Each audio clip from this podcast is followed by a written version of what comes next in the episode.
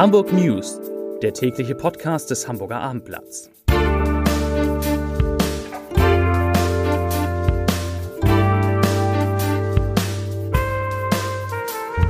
Moin, mein Name ist Lars Heider und heute geht es um die endgültige Zerschlagung von Gruner und Ja, die viele Fragen offen lässt. Weitere Themen. Ein Autounfall könnte den Hamburger SV beschäftigen.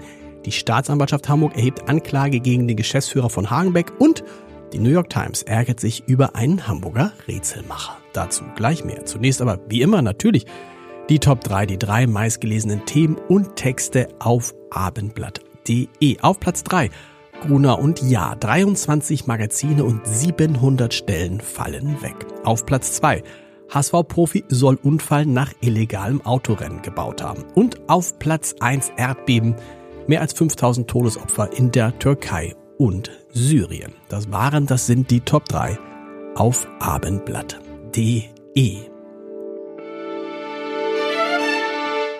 Es ist so gekommen, wie es das Hamburger Abendblatt schon am Freitagabend geschrieben hatte. Der ehemalige Hamburger Verlag Gruner und Jahr wird endgültig zerschlagen. Die Zeitschriften Stern, Geo, Kapital und Stern Crime sollen aufgrund der großen Synergiemöglichkeiten mit den RTL TV-Redaktionen künftig in der RTL News GmbH geführt werden. Das wurde heute verkündet. Die übrigen Kernmarken, also Brigitte, Gala, Schöner Wohnen, Häuser, Couch, Eltern, Chefkoch sowie die Geo-Ableger Geolino und Geolino, Geolino Mini verbleiben in der Gruner und Jahr Deutschland GmbH und verschiedenen anderen Tochtergesellschaften. Sie sollen künftig nur punktuell mit den TV- und Streaming-Geschäften von RTL Deutschland zusammenarbeiten und in Hamburg spätestens ab 2024 eine neue Heimat, das heißt eine neue Zentrale, ein neues Gebäude finden. Alle weiteren Titel und Ableger werden verkauft oder eingestellt. Das teilte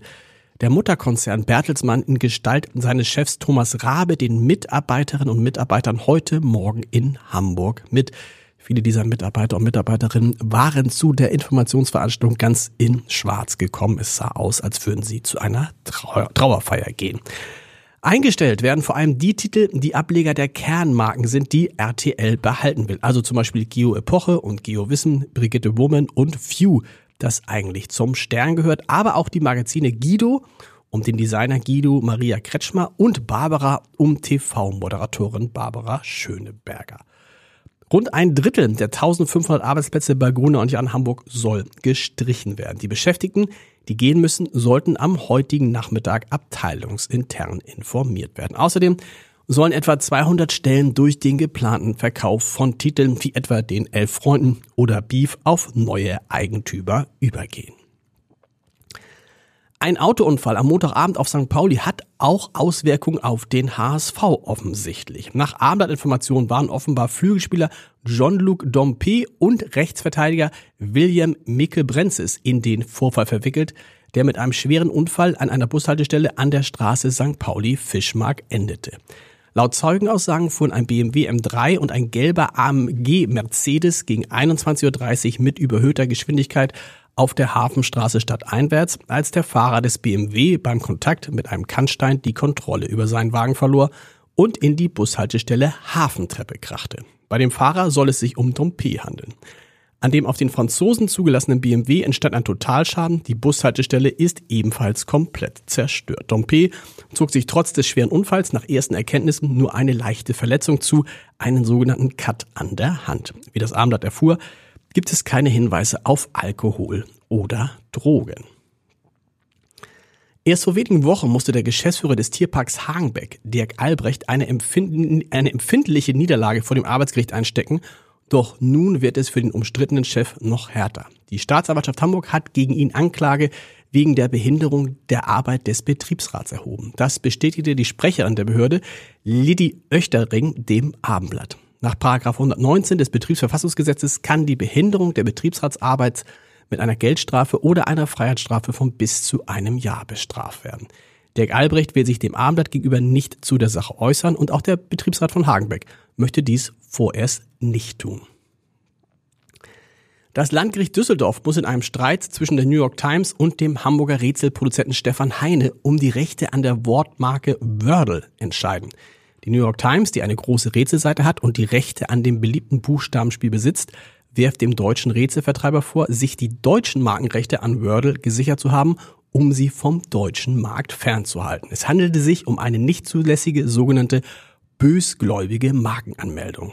Sie will Heine per einstweiliger Verfügung die Nutzung der Marke verbieten lassen, also die New York Times. Eine Entscheidung will das Gericht am 1. März verkünden.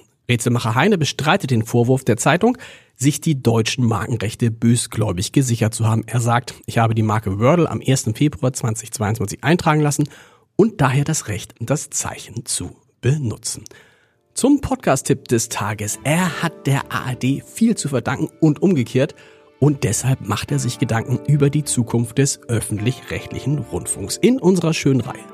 Entscheider treffen Heider ist heute der mehrfach ausgezeichnete Journalist Gerhard Delling zu Gast. Es ist ein Gespräch geworden über 40 Jahre bei der ARD, ein Umweltmagazin und die Tagesthemen, mangelnden Mut bei Führungskräften, wenn es um die Zukunft der ARD geht und über den Kampf um die Kinder seiner Lebensgefährtin Christina Block. Hören Sie mal rein unter www.abendblatt.de slash Entscheider. Und wir hören uns morgen wieder um 17 Uhr. Bis dahin. Tschüss.